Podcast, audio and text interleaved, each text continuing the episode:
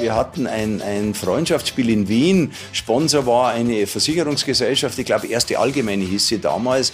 Und äh, vor dem Spiel war ein Empfang. Da stand in der Mitte stand eine Büste vom Kaiser Franz Josef I. Und wir hatten damals, weil es einfach nicht üblich war, die Mannschaft zu begleiten, es war ein Journalist dabei, der zugleich auch Fotograf war. Ja. Und der hat mich, weil es ihm langweilig war scheinbar, der hat mich gebeten, mich neben diese Büste zu stellen. Das Foto gibt's habe ich sogar zu Hause. Und dann hat er drauf gedrückt und ja, in dem Moment war ich Kaiser Franz. So einfach geht es. Bayern Insider. Der Fußballpodcast mit Christian Falk. News, Hintergründe, Transfers und alles rund um den FC Bayern. Servus beim Bayern Insider. Mein Name ist Christian Falk und ich bin Fußballchef bei Bild. Danke, dass du reinhörst.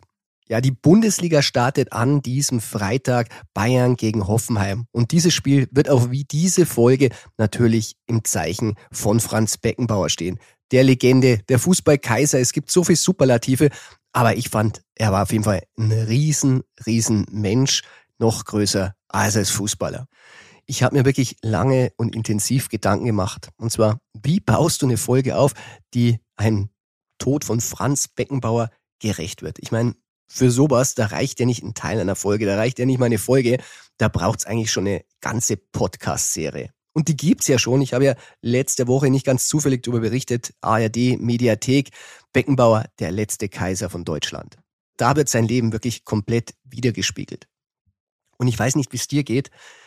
Der Tod von Beckenbauer, zumindest wenn man Fußballfan ist, da wird man immer dran denken, wo war ich, wie ich gehört habe, dass Beckenbauer verstorben ist. Und bei mir war es wirklich fast schon unheimlich. Ich war gerade auf der A8 auf dem Weg Richtung Flughafen München. Wir hätten da am nächsten Tag eine EM-Sitzung in Berlin gehabt, im Axel Springer Haus. Und ich höre gerade den Podcast Beckenbauer, als mich äh, mein Chef Matthias Brügelmann anruft und mir mitteilt, dass Franz Beckenbauer verstorben ist. Da war es noch nicht offiziell, die Meldung ging noch nicht um die Welt. Gut, wir, die es ja schon ein bisschen begleitet haben, wir wussten natürlich, dass es nicht mehr so gut um den Kaiser stand die letzten Wochen war er ja schon bettlägerig. Also man konnte damit rechnen, aber der Moment, wo du es hörst, da bist du natürlich erschüttert. Wir haben die EM-Konferenz abgesagt. Ich bin umgedreht und nach Hause gefahren und habe tatsächlich auch noch die Doku in der ARD gesehen. Also was für ein Timing, dass diese Doku, die stand ja schon seit langem fest, dass sie an diesem Abend kam. Es war wirklich, ja, Franz Beckenbauer, schicksalshaft, also als hätte er das irgendwie alles gesteuert. Und weil wir natürlich heute über Beckenbauer auch noch sprechen werden, dachte ich mir, erstmal Fußball. Wir reden über den FC Bayern. Es gibt da auch gute Neuigkeiten. Ich meine, die Bundesliga startet. Wir reden über Transfers und dann an ganz am Ende sprechen wir nochmal über den Fußballkaiser. Bayern Insider. Neues von der Säbener Straße. Bräuchte es dann darüber hinaus noch jemanden für andere ich Positionen? Ich glaube, dass er eigentlich mittlerweile ein Spezialist geworden ist als Innenverteidiger. Und äh, er hat früher viele Premier League-Spiele auf der Sechs auch gemacht, aber zuletzt eigentlich immer in der Innenverteidigung gespielt und kann da beide Innenverteidigerpositionen spielen und kann in der Dreierkette spielen. Und dadurch, dass wir dann, äh, dadurch kriegen wir in allererster Linie mal Leon Goretzka frei fürs Mittelfeld. Und Leon muss äh, hoffentlich dann äh, äh, nicht mehr von, von, von linker Acht auf, auf rechter Innenverteidiger wechseln, was er, was er immer sehr, sehr gut gemacht hat. Ähm, das ist mal das Erste. Ich, ansonsten ähm, bleibt schon die, die, die, gleichen, die gleichen Positionen auch noch ähm, im, im Fokus und wir werden sehen, ob noch was passiert oder nicht. Bayern-Insider haben die Stimme natürlich erkannt, auch wenn sie ihn länger nicht mehr gehört haben. Thomas Tuchel, der Cheftrainer, hat über den ersten Wintertransfer gesprochen. Und den Namen hat er da nicht in den Mund genommen. Und es war nicht Ronald Arojo. Die Bayern haben ihn letztendlich nicht bekommen und er wird auch nicht mehr kommen in diesem Winter. Nein, es ist Eric Dyer der am Donnerstag tatsächlich in München zum Medizincheck gelandet ist. Aber es war ein sehr, sehr langer Weg und es lief nicht immer auf Eric Dyer hinaus. Und deshalb wollen wir mal nachzeichnen, wie dieser Transfer wirklich zustande gekommen ist. Und deshalb freue ich mich, meinen lieben Kollegen, Partner und Chefreporter Tobi Altscheffel zurück aus dem Urlaub zu begrüßen. Hallo Tobi. Servus Falki, freut mich, dass ich wieder dabei sein darf. Na, wie hast du aus dem Urlaub das Transfer-Hickhack des FC Bayern so wahrgenommen? Musstest du manchmal schmunzeln? Hast du wirklich gesagt, Schön, dass ich Urlaub habe? Ähm, ja, tatsächlich, man liest natürlich viel, aber ist dann äh, doch mal für einen Moment so, ja, in, in der Versuchung äh, nimmt man das Handy in die Hand, schreibt mir jetzt äh, den Bayern-Leuten, den Beratern, aber ich habe dich arbeiten lassen, hab dir und Heiko letzte Woche zugehört. Ihr habt das natürlich ausgezeichnet gemacht und da habt ihr gut auf mich mal verzichten können. vielen Dank, vielen Dank. Ja, wir wollen jetzt im True or Not True Ping Pong das heute mal ein bisschen anders machen, denn wir zeichnen so ein bisschen nach, wie denn so eine Transferwoche laufen kann. Denn selbst für den FC Bayern war die Transferwoche sehr, sehr wild.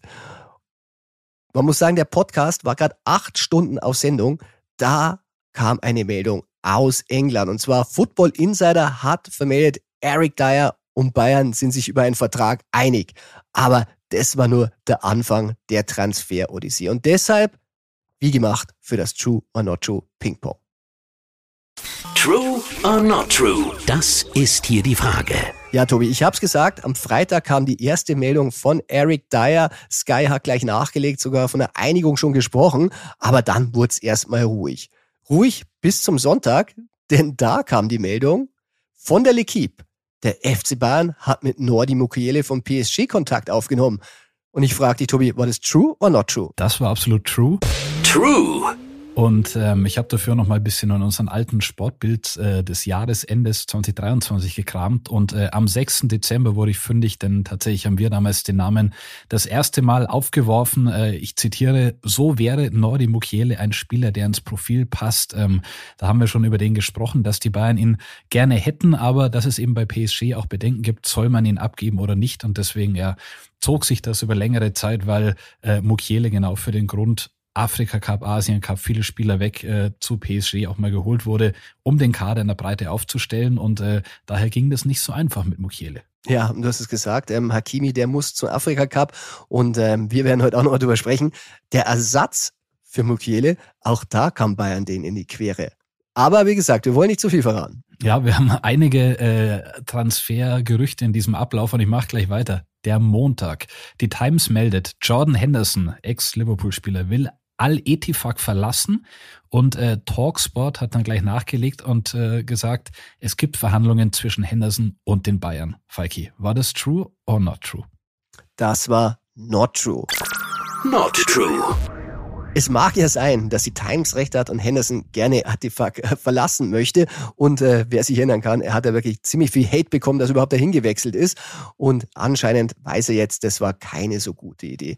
Dass Talksport aber gesagt hat, die Verhandlungen mit Bayern laufen schon, angeblich auch mit Leverkusen, das ist falsch, weil die Bayern haben überhaupt keinen Kontakt aufgenommen, haben auch kein Angebot für Henderson bekommen und ja, auf der Position, sie mögen zwar suchen, aber Henderson wird's nicht. Ja, typisches Gerücht äh, in die Richtung, man will quasi einen Interessenten, der Spieler auf einer ähnlichen Position sucht, äh, mit reinbringen, um den Spieler interessanter zu machen. Aber Henderson und Bayern, das war nie heiß. Ja, und am Montag hat es gleich nochmal geklingelt. Und zwar die rumänische Gezeta Sporturitor. Die hat gemeldet, Bayern will Radu Dragosin von Genua. War das true or not true, Tobi? Das war true. True. Ja, der Name Rado Dragosin, ähm, den kannten, glaube ich, die wenigsten bis dahin. Äh, sehr guter rumänischer Verteidiger in der Serie A, äh, eine richtige Kante, 1,91 Meter groß, 21 Jahre alt, großes Potenzial. Und äh, dieses Potenzial haben die Bayern auch erkannt und äh, sind dann darauf aufgesprungen.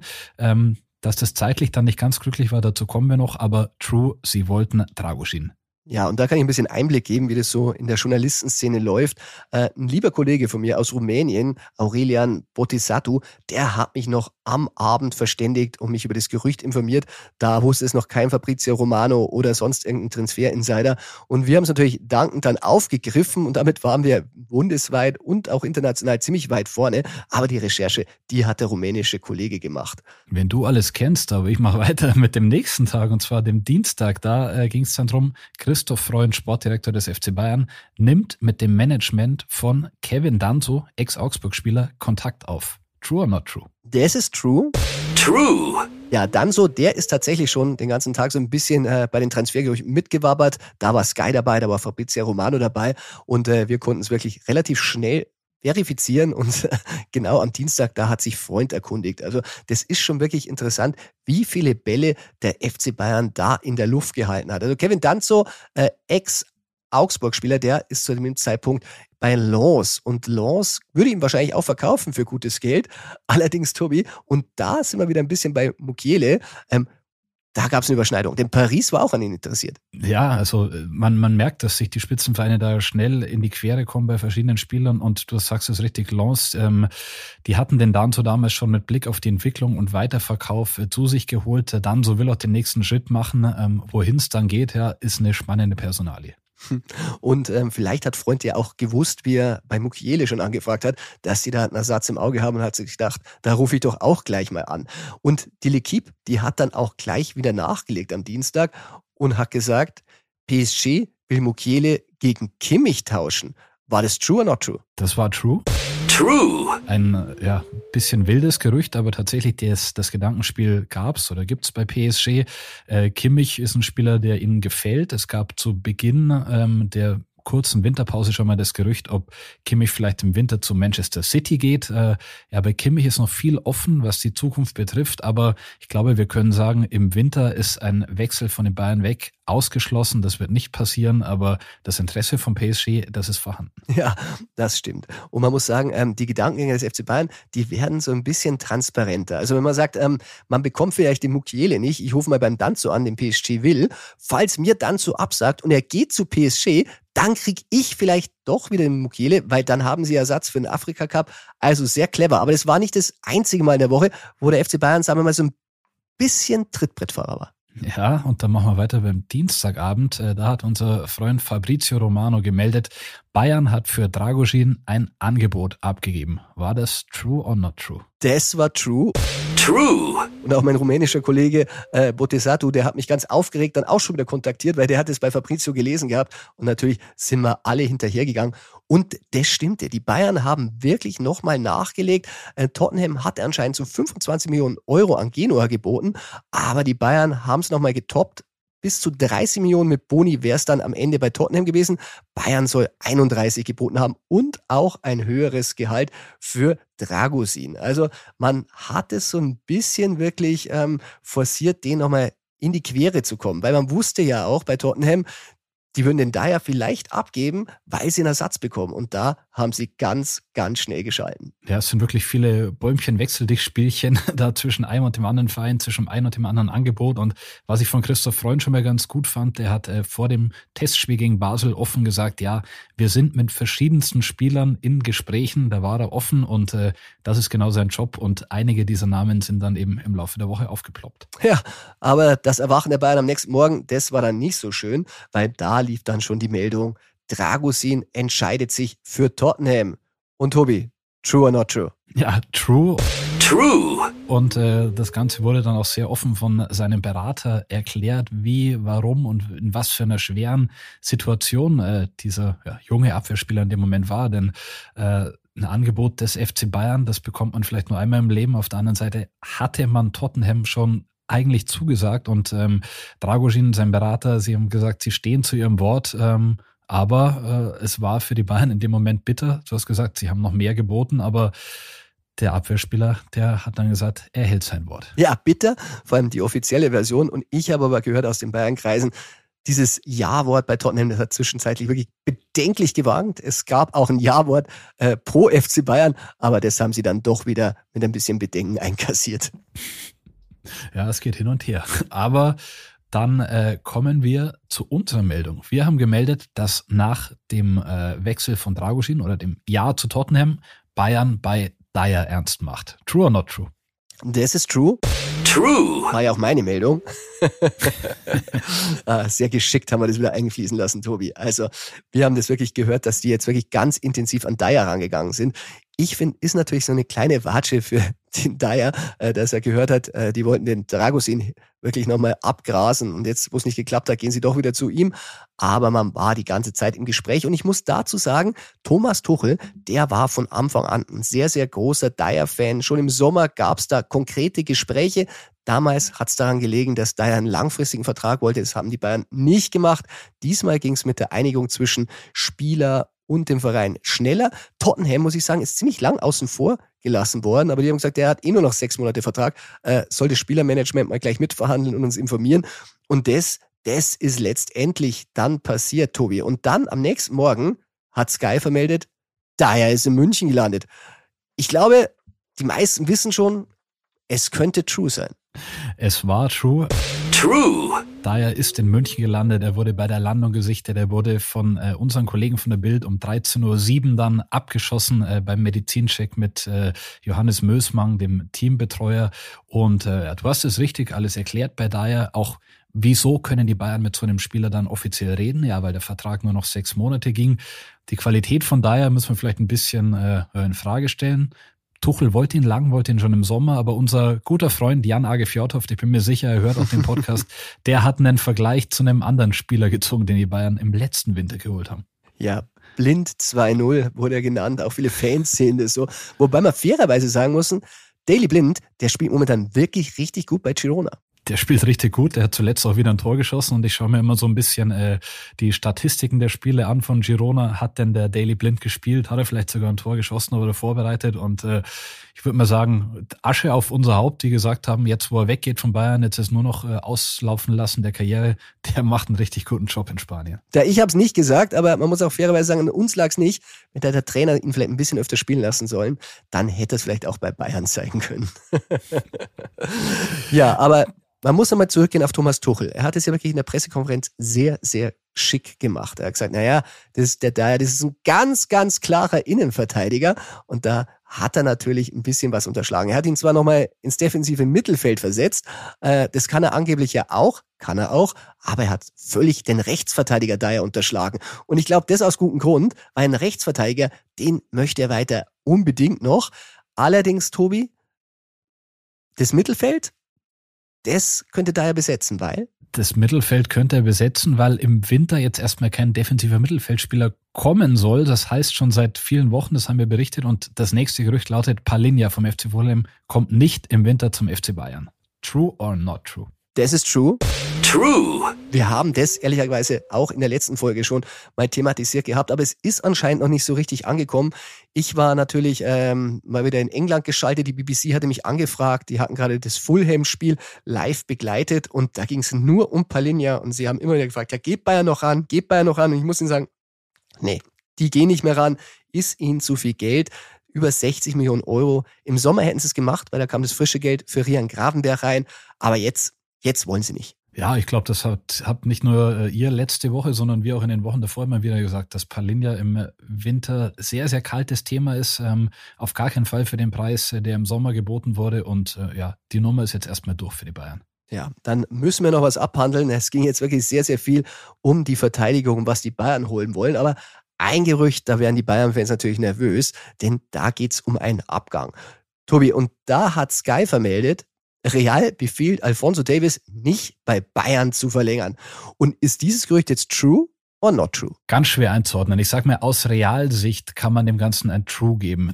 True! Denn ähm, ja, Real Madrid ist interessiert an dem Spieler und äh, die werden sicher äh, da auch versuchen, mit allen möglichen Mitteln ihn zu locken.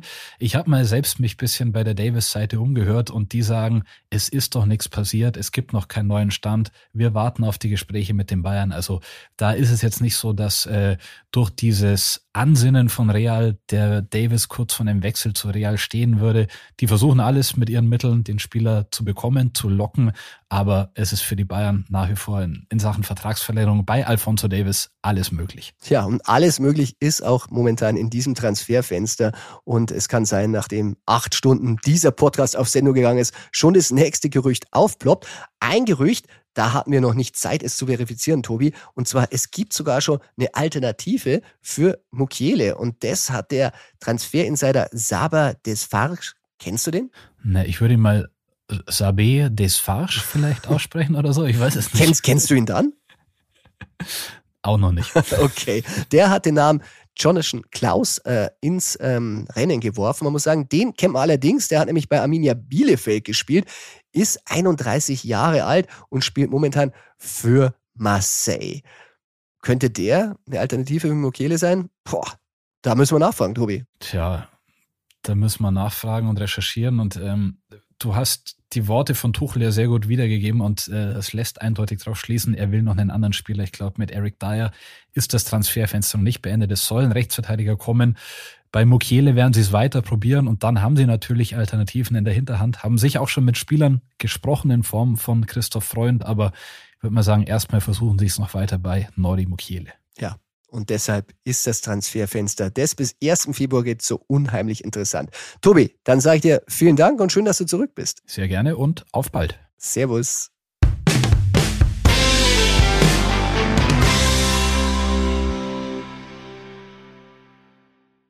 Ja, ein Schwerpunkt Transfers in diesem Zeitraum ist natürlich selbstverständlich und deshalb die Frage Transfers war natürlich auch ein großer zentraler Punkt bei euren vielen, vielen Hörerfragen. Vielen Dank übrigens an alle.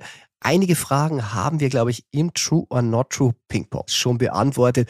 Eine Frage, die immer wieder kam, ist, warum dauert es so lange? Wieso beschäftigt sich der FC Bayern so spät mit den Transfers?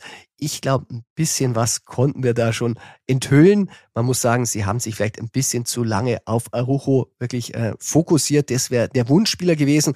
Und die Alternativen, die wurden danach gleichzeitig und sehr hastig abgeklopft. Und letztendlich, Eric Dyer ist jetzt da, von dem her hat's am Ende ja relativ schnell geklappt. Aber es gab noch ein paar Fragen, die haben wir nicht beantwortet und darauf möchte ich jetzt noch eingehen. Hallo Herr Falk, meine Frage ist, stimmt es, dass Matthijs de Licht in Kontakt mit Real Madrid steht? Tschüss. Kurz und knackig, danke Niklas für deine Frage das kann ich als not true bezeichnen. Also ich habe mich diesem Wintertransferfenster öfters mal um Matthijs Delikt äh, wirklich gekümmert, äh, habe immer wieder nachgefragt, wie schaut's aus? Es gab ja auch Arsenal-Gerüchte, aber ich muss sagen, ich bin großer Fan von ihm. Ich würde mir wünschen, er würde mehr spielen. Er, finde ich, ist der Abwehrchef, der gesucht wird. Er würde entweder Min Jae Kim oder Upa die nötige Sicherheit geben. Aber Thomas Tuchel, der steht halt noch nicht so auf seine Spieleröffnung. Ich sage mal, in erster Linie sollte ein Verteidiger verteidigen können. Aber zu deiner Frage kann ich dann auch sagen, nein. Er hat überhaupt keine Wechselabsichten, im Moment auch keinen Kontakt zu Real Madrid. Was im Sommer ist, wenn sich das nicht ändert, können wir jetzt natürlich noch nicht sagen, aber momentan ist er wirklich mit vollem Herzen beim FC Bayern. Servus Falki, hier ist der René. Ähm, vorab frohes neues Jahr dir und deinem Team. Ähm, macht weiter so. Ich habe zwei Fragen und würde mich sehr freuen, wenn du die beantworten würdest. Die erste Frage äh, betrifft die Standards beim FC Bayern.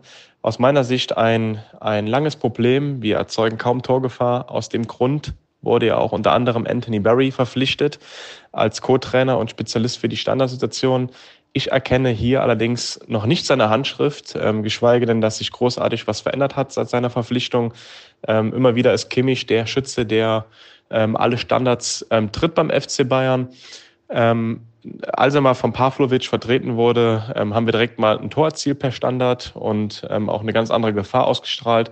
Warum passiert hier so wenig? Ähm, genau. Die zweite Frage bezieht sich ebenfalls auf Josef Kimmich indirekt und zwar geht es um die Sechser-Suche und Position. Hier wird mir ein Name viel zu wenig diskutiert und zwar ist das Calvin Phillips von Manchester City. Der ist im besten Fußballalter mit 28 Jahren, ähm, spielt bei Manchester City eigentlich keine Rolle seit seiner Verpflichtung. In der englischen Nationalmannschaft kommt er allerdings noch regelmäßig zum Einsatz, ähm, ganz im Gegenteil zu Eric Dyer, der ebenfalls sehr aktuell diskutiert wird. Ich halte Phillips für den viel stärkeren Spieler. Er ist ebenfalls Engländer, könnte also auch gute Synergien mit Harry Kane ähm, erzeugen. Ähm, warum wird der Name ähm, nicht so öffentlich diskutiert, auch von euch? Ähm, siehst du es realistisch, dass Calvin Phillips vielleicht auch beim FC Bayern landet? Was ist deine Einschätzung? Ähm, ich würde mich sehr freuen über eine Antwort und ja, bis dann. Hallo René und natürlich bekommst du eine Antwort. Äh, gute Fragen. Die eine kann ich dir relativ schnell beantworten. Thomas Tuchel hat das auch erkannt. Und dieses Trainingslager in Portugal, das ja am Sonntag zwischendrin reingeschoben wird, ist vor allem den Standards gewidmet. Also Tuchel merkt halt hier in der Kälte, Standardtraining, das ist gefährlich. Äh, man muss die ganze Zeit rumstehen, man muss aufpassen, man muss zuhören. Und äh, bei Temperaturen, die minus 10 Grad überschreiten, ist das in Deutschland momentan ein bisschen schwierig. Deshalb fest vorgenommen, Standardtraining in Portugal dort, wo der FC Bayern ja schon wirklich sehr, sehr gute Erfahrungen gemacht hat, wo man sich vor das Triple vorbereitet hat und jetzt wird man sich eben auf Standard vorbereiten. Und ob letztendlich Kimmich daraus hervorgeht oder Pavlovic, den ich wirklich auch sehr, sehr gut fand in den Standards, aber dafür muss er natürlich immer spielen. Das werden wir nach dem Trainingslager sehen. Ja, und was deine andere Frage betrifft, Kevin Phillips, habe ich schon mal drüber gesprochen. Ich finde ihn auch sehr interessant für den FC Bayern. Manchester City wäre auch bereit, ihn abzugeben. Zumindest ähm, ist es halt das Problem, dass sie ihn wahrscheinlich nicht verleihen wollen, sondern Geld wirklich bekommen wollen. Sie haben auch viel Geld für ihn bezahlt und Deshalb hat der FC Bayern da bisher nichts gemacht. Äh, Wäre ich ganz einfach, Michael Reschke, der ehemalige technische Direktor, der arbeitet in der Agentur, äh, die Kevin Phillips vertritt. Also wären kurze Wege, aber ich kann sagen, bisher ist nichts passiert und es scheint auch nicht so, als wenn der FC Bayern da in diesem Wintertransferfenster nochmal rangehen würde. Juve soll interessiert sein an ihm, aber Bayern aktuell kein Thema. Servus Falki, hier spricht der Dennis aus dem schönen Freiburg. Und zwar stellt sie mir die Frage zu Josip Stanisic. Ähm, ich habe jetzt gelesen, dass Mukiele ein Thema ist. Wäre es nicht einfach die einfachste Option, Stanisic einfach zurückzuholen? Einfach da mal mit Leverkusen drüber sprechen, ob das möglich wäre. Ähm, und wie muss sich ein Josip Stanisic fühlen, wenn er jetzt jeden Tag lesen darf, dass Bayern eben mit einem Mukiele und einem Eric Dyer ähm, in Verbindung gebracht wird, wenn er dann im Sommer doch wieder zurückkommen soll? Und er anscheinend auch schon bewiesen hat, dass er gut genug, also dass er gut, eine gut genug Qualität hat für diese Position. Da würde mich deine Meinung, dein Wissen gerne interessieren. Ähm, schöne Grüße, bis dann. Ja, Dennis, also da muss man wirklich sagen, da hat der FC Bayern einen klaren Fehler gemacht. Und das wissen die Bayern natürlich auch. Einige haben schon da einen Kopf geschüttelt, wie man das angegangen hat, das Thema da war man ein bisschen voreilig. Bei Stanisic, man hätte gedacht, da kriegt man noch einen Rechtsverteidiger in diesem Sommer. Und jetzt im Winter ihn zurückzuholen, so einfach ist es nicht. Also die haben jetzt keine Rückkaufklausel und die Bayern, die sind natürlich auch nicht begeistert für einen Spieler zu bezahlen, den sie selber verliehen haben. Also sie haben da keinen Zugriff drauf, ihren eigenen Spieler jetzt im Winter zurückzuholen. Und die Leverkusener, die würden wahrscheinlich über die Anfrage lachen, weil die sagen ja, wir geben doch jetzt nicht unserem Konkurrenten einen Spieler, der ihnen bei ihren Problemen hilft. Und Leverkusen, die haben Stanisic natürlich auch geholt, weil beim Afrika- und Asien Cup, da sind natürlich auch viele Spieler, gerade Afrika Cup bei Leverkusen, die dann nicht da sind. Also da wollen sie ihn selber haben und deshalb keine Chance für die Bayern. Und wie gesagt, vielleicht wollte man einfach ihm auch ein bisschen was Gutes tun. Die, die Drähte sind natürlich auch wirklich kurz. Der Berater ist äh, Dieter Hönes, der Bruder von Uli Hönes. Und da hat man dann einfach sehr, sehr schnell gehandelt. Und im Nachhinein wissen die Bayern das jetzt auch besser. Grüezi Falki aus Luzern in der Schweiz. Meine Frage bezieht sich auf einen Schweizer Spieler, den Granit Xhaka vom Leverkusen. Er ist ja Kapitän von der Schweizer Nationalmannschaft auch und spielt im Mittelfeld, kann defensiv und offensiv spielen, wäre also auch so eine Art Holding Six.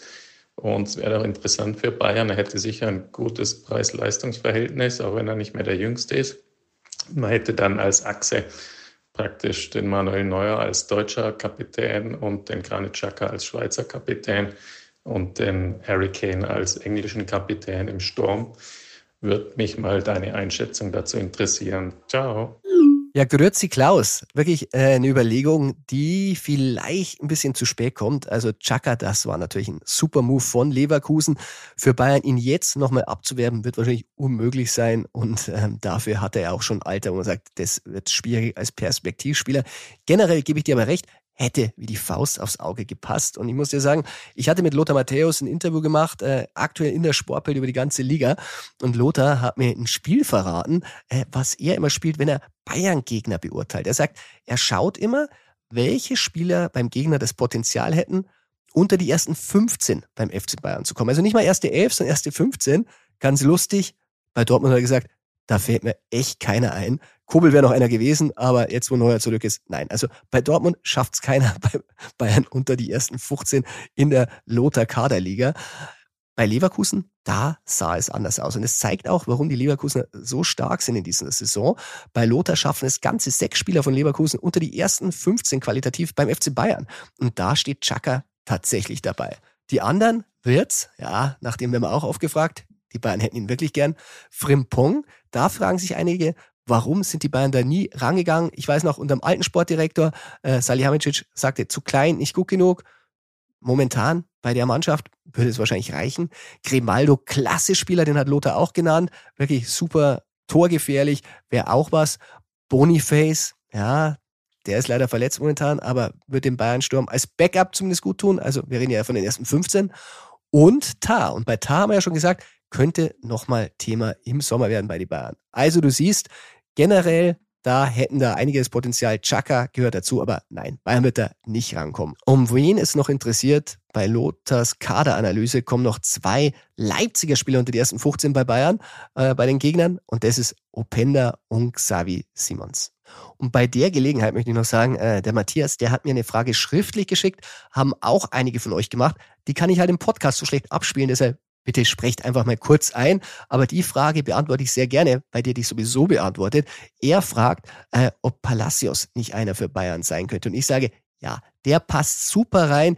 Ich würde sagen, wenn es denn nur irgendwie möglich ist, im Sommer an den Rang gehen, der wäre für das Bayern Mittelfeld wahrscheinlich auch eine super Sache und ist bei mir Nummer 7 von Lothar 6.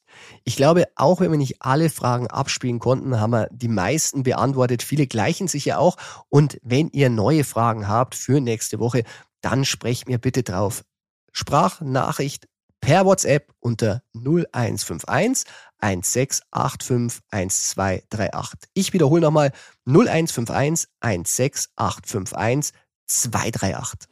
Bayern Insider. Und damit kommen wir jetzt auch zum rollenden Ball. Der FC Bayern startet am Freitagabend. Es wird richtig, richtig kalt in der Allianz Arena. Und äh, ich werde natürlich dabei sein. Aber wir wollen natürlich wissen, wie schaut's denn aus beim Gegner? Hoffenheim hat die Bayern zuletzt ein bisschen geärgert und deshalb fragen wir unseren Gegner-Insider Lukas Dombrowski. Bayern Insider. Der Gegner Insider. Servus Lukas und willkommen zurück im Bayern Insider. Hallihallo. Na Lukas, eigentlich bist du gar nicht so willkommen im Bayern Insider, weil du kommst äh, als Hoffenheim Insider und man muss sagen, Hoffenheim, die haben eigentlich eine sehr, sehr gute Bilanz gegen die Bayern. Also seit April 2017 vier Niederlagen für die Bayern. Das ist der Angstgegner Nummer zwei hinter Gladbach, sechs Niederlagen. Deshalb, wie schaut's momentan aus bei Hoffenheim? Wenn es danach geht, gut. Äh, die haben in den letzten Jahren ja echt äh, mehrfach was, was mitgenommen, äh, auch mal immer mal unentschieden äh, gegen die Bayern. Ähm, aber wenn man danach fragt, wie die Form ist, muss man knallhart sagen, schlecht. Äh, vor Weihnachten äh, nur ein Spiel aus äh, von acht gewonnen. Äh, hinten raus ein ganz bitteres 3-3 gegen Darmstadt zu Hause, äh, dreimal geführt, am Ende nur 3-3. Äh, Trainer Matarazzo wurde in der in der Kabine richtig laut danach, äh, weil das alle so gewurmt hat. Ähm, und äh, das soll wohl auch in den ersten Einheiten im neuen Jahr immer noch eine Rolle gespielt haben äh, auf dem Trainingsplatz, ähm, dass man so schlecht ins, aus dem alten Jahr gekommen ist. Tja, neues Jahr, neues Glück. Der Trainer hat schon gesprochen. Was verrät er so vor dem Bayern-Spiel? Hat er Hoffnung? Auf jeden Fall. Wie gesagt, es geht vor allen Dingen von der Energie gesprochen und dem ja immer noch unzufriedenen äh, nach diesem schlechten, dieser schlechten Serie zum, zum Jahresende dass, äh, dass die Spieler angetrieben hat, dass er versucht hat, das zu, zu kanalisieren. Ähm, und da ist jetzt die Frage, ob das gegen die Bayern gelingt. Problem sind weiter noch so die, die Abwehrpatzer. Das war auch äh, im alten Jahr äh, immer wieder mit so völlig krassen individuellen Fehlern. Ähm, ob man die jetzt abstellen kann, das wird erst das Spiel zeigen. Die Generalprobe gegen Augsburg in, äh, im Test lief mit einem 0-1, wo es jetzt auch nicht so mega überzeugend war, äh, noch nicht ganz so gut. Ja, du hast es schon angesprochen, es gab auch ein paar Unentschieden. Und zwar im letzten Spiel war es ein 1 zu 1 in München. Damals traf Pavard für die Münchner. Ausgeglichen hat Kramaric wirklich ein sensationelles äh, Freistoßtor.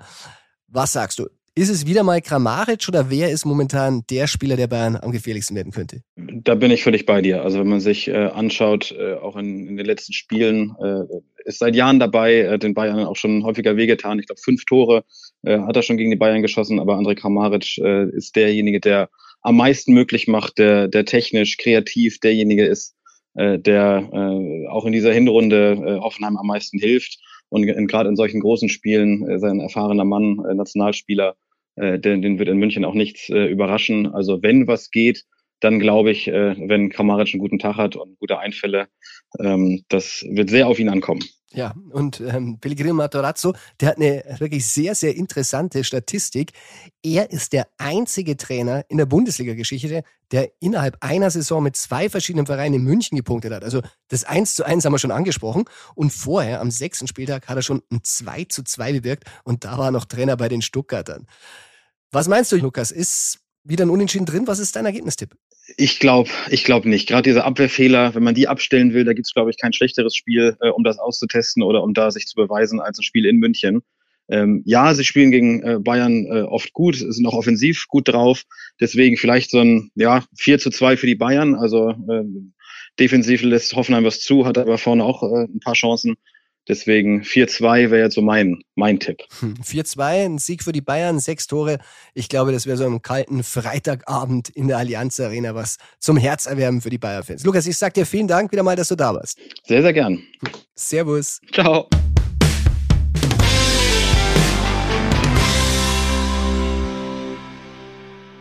Rund um das Spiel gegen Hoffenheim wird natürlich alles im Zeichen von Franz Beckenbauer stehen. Und es wird ja auch noch eine Gedenkfeier geben und zwar nächsten Freitag, also die Woche darauf in der Allianz Arena um 15 Uhr. Mitglieder können sich ab diesem Freitag schon für Karten äh, bemühen. Zwei Karten gibt's pro Teilnehmer und später auch Nicht-Mitglieder. Und die Allianz Arena wird dann sehr, sehr viele Fans willkommen heißen und auch sehr, sehr viele Prominente. Ähm, soll sehr andächtig und wirklich würdevoll zugehen. Aber wie gesagt, am Freitag zum Spiel, da passiert auch schon einiges und auch da habe ich eine Hörerfrage bekommen. Ja, hallo Falki. Ich denke, deine Freitagssendung wird sich sicherlich um Franz Beckenbauer drehen, zu Recht. Und alles andere wird da zurückstehen. Ähm, ich weiß ja nicht, wie viel, oder ich denke, du hast relativ großen Einfluss oder zumindest auch Drähte in den FC Bayern rein. Vielleicht wäre es ja auch eine gute Idee, wenn man äh, beim Spiel gegen Hoffenheim am Freitag nicht äh, das übliche Tor Musik abspielt, sondern vielleicht äh, den Beckenbauer-Song. Also gute Freunde kann niemand trennen bei jedem Tor. Das würde sicherlich ähm, den Fans gefallen und das Gedenken an Franz sicherlich auch äh, ja, entsprechend Genüge tun. Ähm, ja, vielleicht kannst du, hast du irgendwelche Drähte, wo man so eine Idee, wenn du die gut findest, mal mit reinbringen kann. Alles klar, bis dann, ciao. Thomas, wirklich eine sehr, sehr schöne Idee.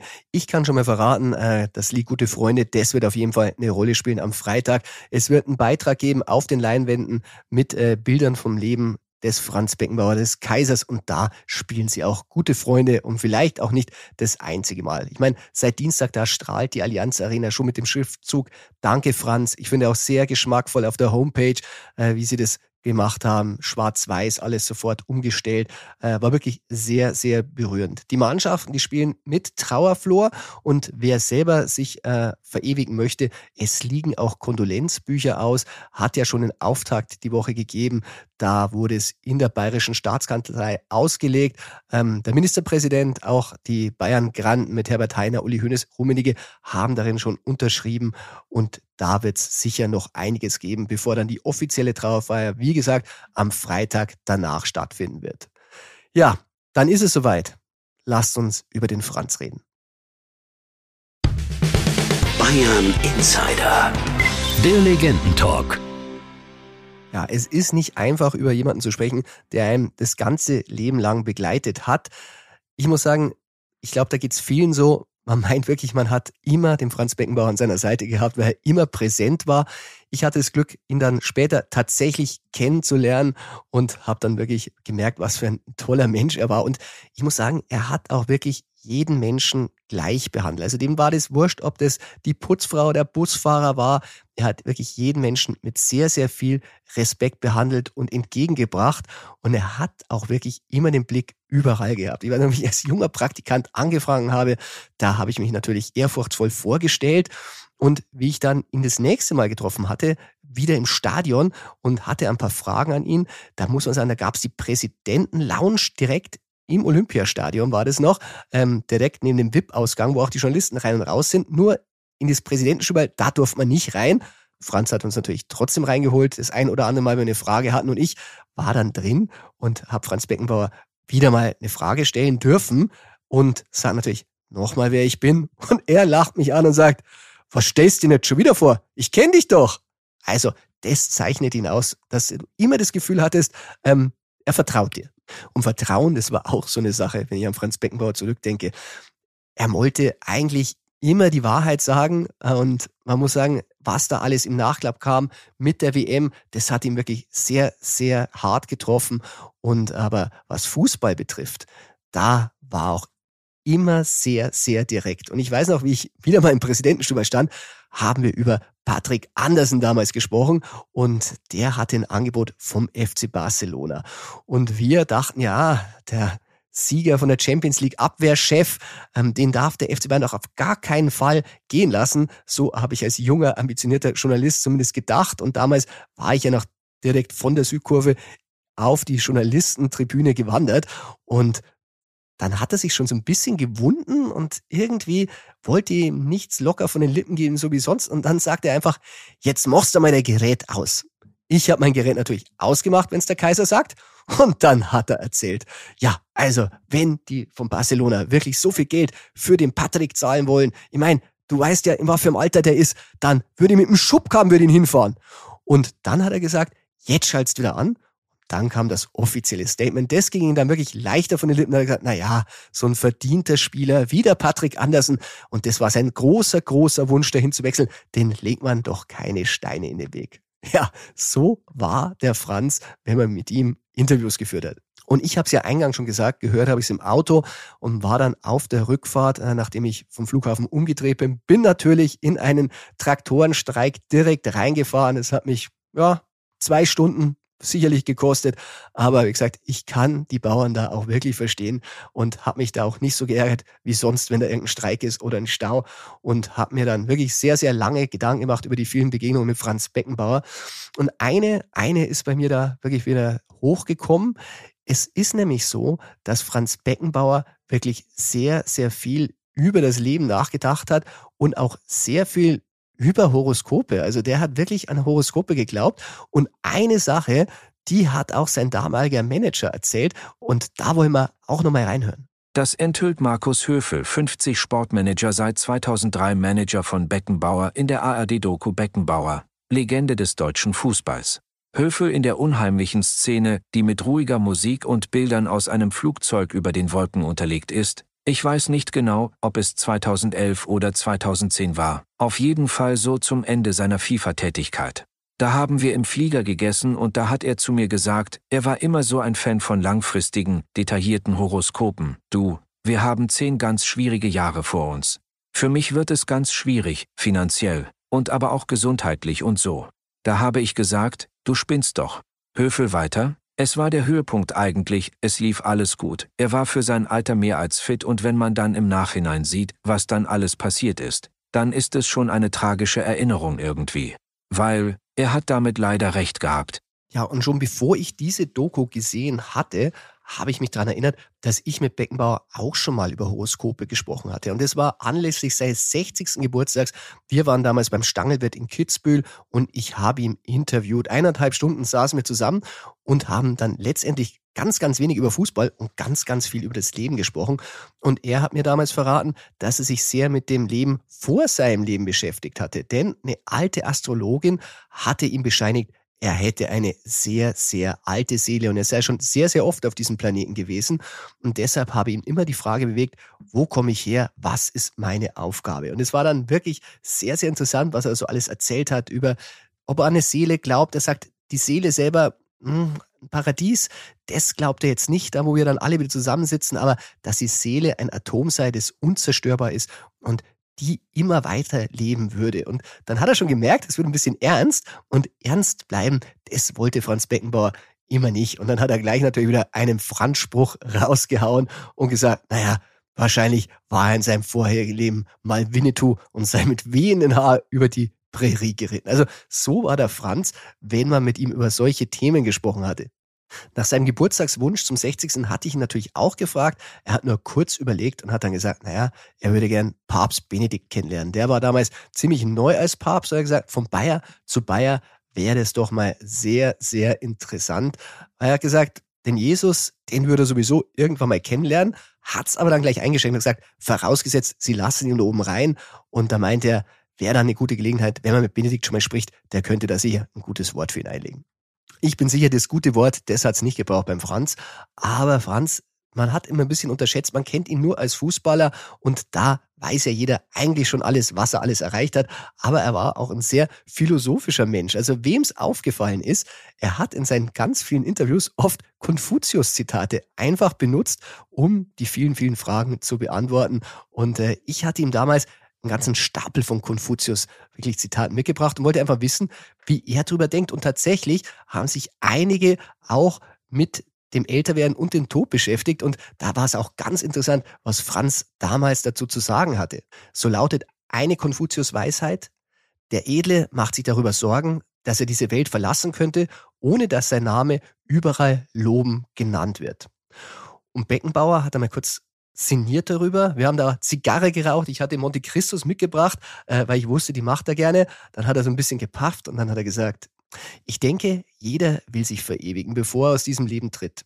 Es ist dieser Gedanke, etwas zu hinterlassen. Dabei sollte das oberste Ziel jedes Menschen sein, zum Abschluss seines Lebens feststellen zu können, ich bin ein guter Mensch geworden. Ja, da sind wir wieder beim Gutmenschen Franz und auch das Alter hat ihn beschäftigt.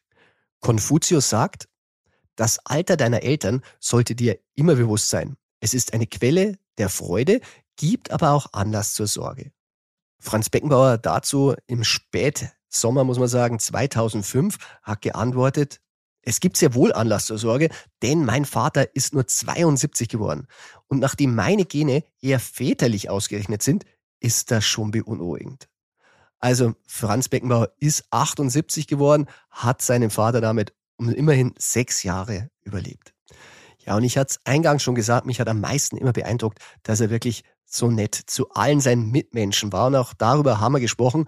Und für ihn war das das Selbstverständlichste der Welt. Er sagte, ich mache halt bei Menschen einfach keinen Unterschied. Wir sind doch alle gleich. Alle sind wir aus demselben göttlichen Staub. Wir sind alle Brüder und Schwestern. Die Unterschiede, die machen wir uns nur selbst. Und er, er hat eben keine Unterschiede gemacht.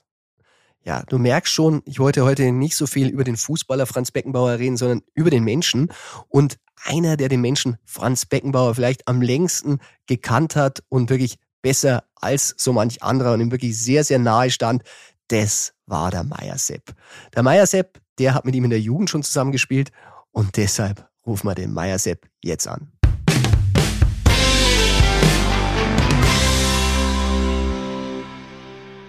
Servus Sepp und willkommen zurück im Bayern Insider. Grüß dich, servus. Ja, Sepp, es ist wirklich ein großer von uns gegangen. Du kenntest ihn wie kein anderer. Der Franz, wie hast das du erfahren? Ah, ich hab's äh, mir, mir als Monika gesagt, meine Frau, die hat es da als, als Nachricht äh, aufs, aufs Handy gekriegt oder, oder aufs, aufs iPad und hat gesagt, du, der Franz ist gestorben. Ich hab's dann gar nicht glauben können, ich war dann schockiert, aber ob, obwohl man das schon, schon, schon gewusst hat, dass er, dass er schwer, äh, schwer krank war die, äh, die ganzen Jahre schon, aber dass dann so abrupt äh, daherkommen ist, mit dem habe ich natürlich nicht gerechnet. Ja, hat uns alle wirklich äh, betroffen, aber wir beide, wir haben am Franz Kant, du natürlich viel, viel besser und ich glaube, beim Franz ist so, er war, wenn er in den Raum kommen ist, wollte er jeden zum Lächeln bringen. Und deshalb glaube ich, dass er wirklich wohl, dass man sich lachend und mit einem Schmunzeln an ihn zurückerinnert. Und ich glaube, du hast sicherlich wahnsinnig viele lustige Momente mit ihm erlebt. Und vielleicht kannst einen nochmal erzählen, der dir besonders in Erinnerung geblieben ist. Ja gut, mit Franz haben wir viele Erlebnisse, weil wenn man 65 Jahre mit jemandem, bei ich ja schon 65, haben wir 65 Jahre Kind, mit, mit, mit 15 Jahren schon, mit damals, damals in der, in der, in der Jugend haben wir noch, noch zusammengespielt und dann die ganzen Erfolgsteam in der FC Bayern mitgemacht und das war immer lustig. Also muss ich echt sagen, ja gut, Erfolgserlebnis, also so spaßige Sachen. Äh, zum Beispiel, wenn wir 65 aufgesetzt sind in, in die Bundesliga, dann, dann bin der, der Franz und ich, sind wir da nach Korčula in, miteinander in, in Urlaub geflogen, mit, mit unseren damals Frauen. Und da, da waren so Ingrid dabei gehabt, da, der, der, der, seine erste, seine, seine erste Frau eigentlich, wo, wo an, an, an Thomas dann hat, Genau, also die Mutter des ersten Sohnes beinahe, ja, genau, beinahe dafür hätte er die Nationalmannschaftskarriere aufgeben müssen. Gell? Das war damals ein Riesenthema. Ja, das, das, nein, das war in der, Jugend was Riesenthema. unser, unser, unser, unser, Trainer damals, der, der Weißrudi, der hat dann der, das nicht, nicht verstanden, dass man schon mit 17 ein, ein Kind haben konnte. Das, das, das war halt damals ja so. Und dann hat er eine Strafe versetzt, dann in die, in die, in die Sonderjugend oder in die zweite Jugend hat der Franz ein bisschen, ein, ein paar Monate spielen müssen als, als Strafe sozusagen. Also das, das, das war früher schon ganz anders, wie es jetzt eigentlich ist. Ja, und da, wir da so zurückkommen, da sind wir halt da in, in Urlaub geflogen, nach Korčula hat das damals geheißen, das ist in Jugoslawien, das ist eine Insel mhm. vor Jugoslawien, damals noch vor Jugoslawien, Gesamtjugoslawien, und da sind wir in den Urlaub gefahren und dann und dann haben wir da mal jetzt ein Dingas, das war also ein Rotwein, haben, haben wir getrunken da. Und dann haben wir so viel Rotwein äh, gesoffen gehabt, dass die Frauen sind ins Bett gegangen, die haben, die haben sich geschämt vor uns. Habt ihr es wieder übertrieben? Ja, logisch haben wir es übertrieben. Wie so oft, aber das war, das ist immer noch in Erinnerung, weil damals waren wir noch jung. Und dann haben wir halt, da haben wir halt wir, wir zwar einen, einen, einen Aufstieg gefeiert vom FC Bayern alleine. Eine, wir, eine eigene Aufstiegsfeier sozusagen. Ja, genau. Und dann, dann haben wir so, so ein Klavier auf der Terrasse gesehen vor dem Hotel, da hat der Franz den Deckel aufgemacht und ein, und ein bisschen Spulen hat er Klimpern. Was heißt Spulen nicht? Das, das war mehr ein Klimpern, aber man hat schon äh, gemerkt, was er eigentlich spielen wollte. Ah, okay, weil das ist und, neu, weil ja, Paul Breitner hat in der Doku gesagt, äh, der, der konnte überhaupt nicht spielen, der Kaiser. Also ein bisschen spielen Klavier ja, der hat schon ein bisschen, doch, doch, der hat schon ein bisschen Hänschen klein und den Schmarrn hat er spielen können. Das, das kleine Sachen da alle. Und dann, da haben wir vier, vierhändig gespielt und alles. Ich habe, ich habe auch ein bisschen mitgeklippert, habe natürlich keine Ahnung gehabt. Da hat der Franz gesagt, du druckst jetzt die schwarzen Tasten und ich da und du da. Da haben wir so, und, und das waren, wir waren nicht allein auf der Terrasse. Da waren Urlauber da. Gott sei Dank waren das Deutsche und die haben, und die haben uns ja gekannt da, da damals, also, dass wir im FC Bayern da, da aufgestiegen sind. Und dann, und dann haben wir so viel gespielt, dass es direkt peinlich war und dann haben wir aufgehört. Dann hat der, hat der Franz einen, einen Dingdeckel zu mir vom Klavier, hat er gesagt, du Sepp, wir waren das eigentlich gegen Tennis Borussia, wie hast denn du den Ball da eigentlich raus, rausgeholt? Dann hat er, hat er gesagt, kannst du das uns noch einmal sagen? dann hat er gesagt, stell dir vor, das Klavier ist Tor, hat er gesagt, und dann hat er seine, seine, seine Adiletten angehabt damals und dann hat er mir die Adiletten da in den Zecken geschmissen und ich bin dann auf, der, auf den auf dem Fliesenboden da von der Terrasse bin ich rumgehechtet. Die, die Urlauber werden gemeint haben, der hat jetzt so einen Vogel da. Und dann sind wir halt heim, da, da wollten wir, Frauen sind schon ins Bett gegangen, weil sie jetzt sauer waren, weil wir, wir zwar ein bisschen was getrunken haben oder so, aber beide besoffen waren. Und dann haben wir sie nicht mehr reinlassen. Dann haben wir zwischen Tür und Angel heraus haben wir dann die Nacht verbracht. Oder wenigstens ein paar Stunden. Ja, und dann am nächsten Im Türrahmen. Tag, ja, genau, im Türrahmen, genau. Und wir haben so also gegenüber gewohnt. Also wir haben uns schon, er war rechts, ich war rechts gegen, der Franz war links, dann haben wir immer so gelacht und Gaudi gemacht. Und dann am nächsten Tag, dann schaue ich mir an und da habe ich auf, aufgeschnitten Ellerbogen, dann Knie waren aufgeschlagen und blau war ich. Dann habe ich gesagt zum Franz, du Franz, hast mich du gestern geschlagen oder was? Weil ich so ausschaue. Er gesagt, nein, du Depp, hat er gesagt, du bist doch gestern auf der Terrasse auf dem Bett, auf, auf die Fliesen rumkechtet und hast uns gesagt, dass du die Bälle gegen Tennis Borussia äh, rausgeholt hast beim Aufstiegsspiel. Ah, habe ich gesagt, wo ist das ja? Ja, das war halt ein bisschen so eine Erinnerung, die man eigentlich noch ist von früherer Zeit her. Ja, man muss sagen, wirklich, äh, der Franz wollte ja wirklich immer, dass alle Leute immer glücklich sind um ihn herum und es zeigt, dass diese Einlage, da wollte er, glaube ich, die Leute versöhnen für euer Klavierspiel. Ja, genau, richtig. Wir wollten ja Konzert machen, aber Singen, singen, äh, gesungen haben wir ja damals noch nicht, nur ein bisschen rumgespielt. Stimmt das eigentlich? War ein der Doku, ähm, der Franz hat nicht so schön gesungen, wie es auf die Platten dann letztendlich war. Also sein ehemaliger Musiklehrer hat gesagt, vielleicht hat man da ein bisschen was gedreht an der Tonspur. Na, das glaube ich nicht. Das ist schon original. das war schon original beim Franz, doch, doch. Und eins möchte ich nur fragen, Sepp, es gab ja auch noch äh, zufälligerweise diese RTL-Serie über Bayern. Äh, da seid ihr ja wirklich alle sehr, sehr gut dargestellt geworden. Und da heißt es auch, dass du immer wieder auf den Franz eingeredet hast, dass er den FC Bayern nicht verliest. Er hat ja Millionen Angebote aus Italien gehabt. War das wirklich so? Hast du immer da beeinflusst, dass er bei Bayern bleibt? Nein, nein, ich habe schon gesagt, du bleibst bei uns, habe ich gesagt. Was willst du da in Italien? Ja, das war schon so. Das stimmt schon. Doch, doch. Und hat viel Überzeugungsarbeit braucht? War der da wirklich sehr, sehr Nein, überlegt? eigentlich nicht. Eigentlich, der Franz war damals ein junger, ein junger Kerl. Und der ist, also ich, ich glaube nicht, dass das für ihn sinnvoll gewesen wäre, wenn er da nach Italien gegangen wäre. Na, na war es nie, na war es nie der Franz Beckenbauer geworden, hm. finde ich eigentlich. Wenn er schon in jungen Jahren da runtergegangen wäre. Ja. Weil da waren ja schon, und da war der, der, der Schnellinger war unten, der Haller ja. war drunten, der Brüls war unten, der Simaniak war unten, das waren ja alle schon unten da. Hm. Also, und er ist junger Kerl, also, na, das war schon richtig, dass er bei uns, äh, da mit, mitmacht, also beim FC Bayern, da bleiben ist, und die ganze Entwicklung, wir haben uns ja damals entwickelt eigentlich. Mhm. Wir haben uns, wir sind ja von, wir waren damals 18, 19, 20 Jahre und haben, und haben eigentlich den, den Grundstock vom FC Bayern damals gelegt, äh, damals gelegt. Und, und da, wenn du natürlich dabei bist, da bist du natürlich viel, viel mehr in, in Gedächtnis, als wenn du in, in, in Italien rumturnest da unten. Das ist richtig. Sepp, dann sind ja, wir da wirklich sehr, sehr dankbar, dass du an Franz äh, da beeinflusst hast. Und man hat das Gefühl gehabt in der Serie, dass ihr zwei damals schon sehr, sehr eng wart. War das richtig transportiert? Wart ihr so ein bisschen die Kumpels im Team? Ja, sicher, wir haben äh, äh, logisch, weil wir, wir haben uns ja von, äh, von, von wir können sagen, von Kindheit eigentlich auch. Der Franz war 14, ich war, ich, ich war 15 und da haben wir uns erst einmal kennengelernt in, in, der, in der Jugendmannschaft. Und natürlich ist das, dass, dass es das verbindet. Das ist klar, weil, weil so, wenn du zum Verein kommst und du, und du bist irgendwo und, bist schon 25. Also, als wenn du einen kennst, mit, mit denen du schon in der Jugend zusammengespielt hast. Das, das war nicht nur der Franz, das, der, da haben wir mehrere gehabt, der Katscher, der Brenninger, der Nafziger und wie soll ich geheißen haben. das, ja, das, das war diese, diese Generation damals. Logisch. Ja, auf die wir wirklich immer sehr, sehr gerne zurückblicken. Sepp, ich sage vielen Dank und ich hoffe, wir sehen uns ab bald wieder mal im Stadion. Ist ja auch eine große Gedenkfeier für Franz Beckenbauer angesagt.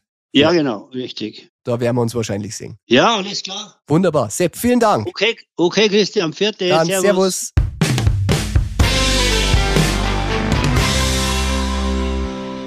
Also ich glaube, wir könnten noch stundenlang über Franz Beckenbauer reden.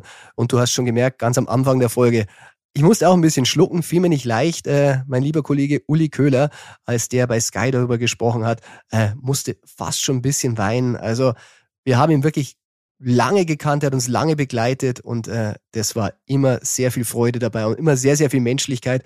Und deshalb werden wir den Franz auch wirklich vermissen. Der Franz mag es mir verzeihen und er wird es, weil ich weiß, dass er diesen Menschen auch sehr, sehr geschätzt hat. Das ist Ottmar Hitzfeld und der wird am heutigen Freitag 75 Jahre alt. Und ich muss sagen, das war wirklich auch einer der menschlichsten Trainer, die ich beim FC Bayern erlebt habe. Wirklich ein großes Vorbild und wahrscheinlich hat er sich auch deshalb mit Franz Beckenbauch sehr, sehr gut verstanden.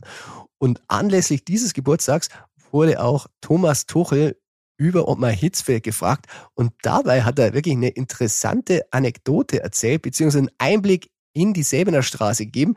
Die kannte ich auch noch nicht.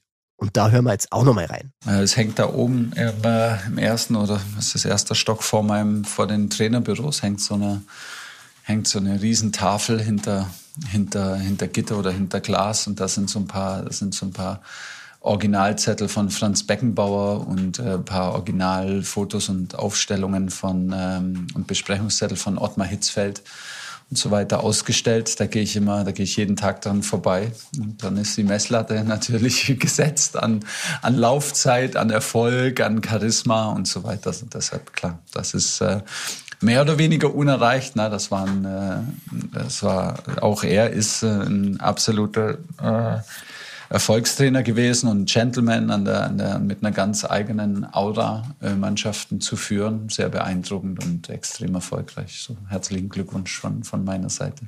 Lieber Ottmar, auch alles Gute zum Geburtstag von meiner Seite. Und was Thomas Tuchel betrifft und die Messlatte, Ottmar Hitzfeld hat die Champions League sowohl mit Borussia Dortmund 97 und mit Bayern 2001 gewonnen ist damit einer der wenigen Trainer neben Ernst Happel, José Mourinho, Jupp Heynckes, Carlo Ancelotti und Pep Guardiola, die das mit zwei verschiedenen Mannschaften geschafft haben. Ja, und Meister ist er natürlich auch geworden. Siebenmal in der Schweiz, zweimal DFB-Pokalsieger, dreimal Cupsieger in der Schweiz, dreimal Supercupsieger in der Schweiz, einmal und DFL-Supercup-Sieger zweimal, DFL-Liga-Pokalsieger viermal und sogar DFB-Hallenpokalsieger 1992. Was soll ich sagen? Das war's mit der Folge Bayern Insider. Danke, Franz, für alles, was du gemacht hast. Danke, Ottmar Hitzfeld, auch an dich und an Thomas Tuchel möchte ich sagen. Bei dieser Messlatte, ein bisschen was geht auch für dich bei Bayern immer. Bayern Insider, der Fußballpodcast mit Christian Falk. Du hast Lust auf mehr Insider-Informationen? Folge Falki in der Facebook-Gruppe Bayern Insider oder auf Twitter und Instagram unter @cfbayern. C für Christian, F für Falki. Und dazu ganz viel Bayern.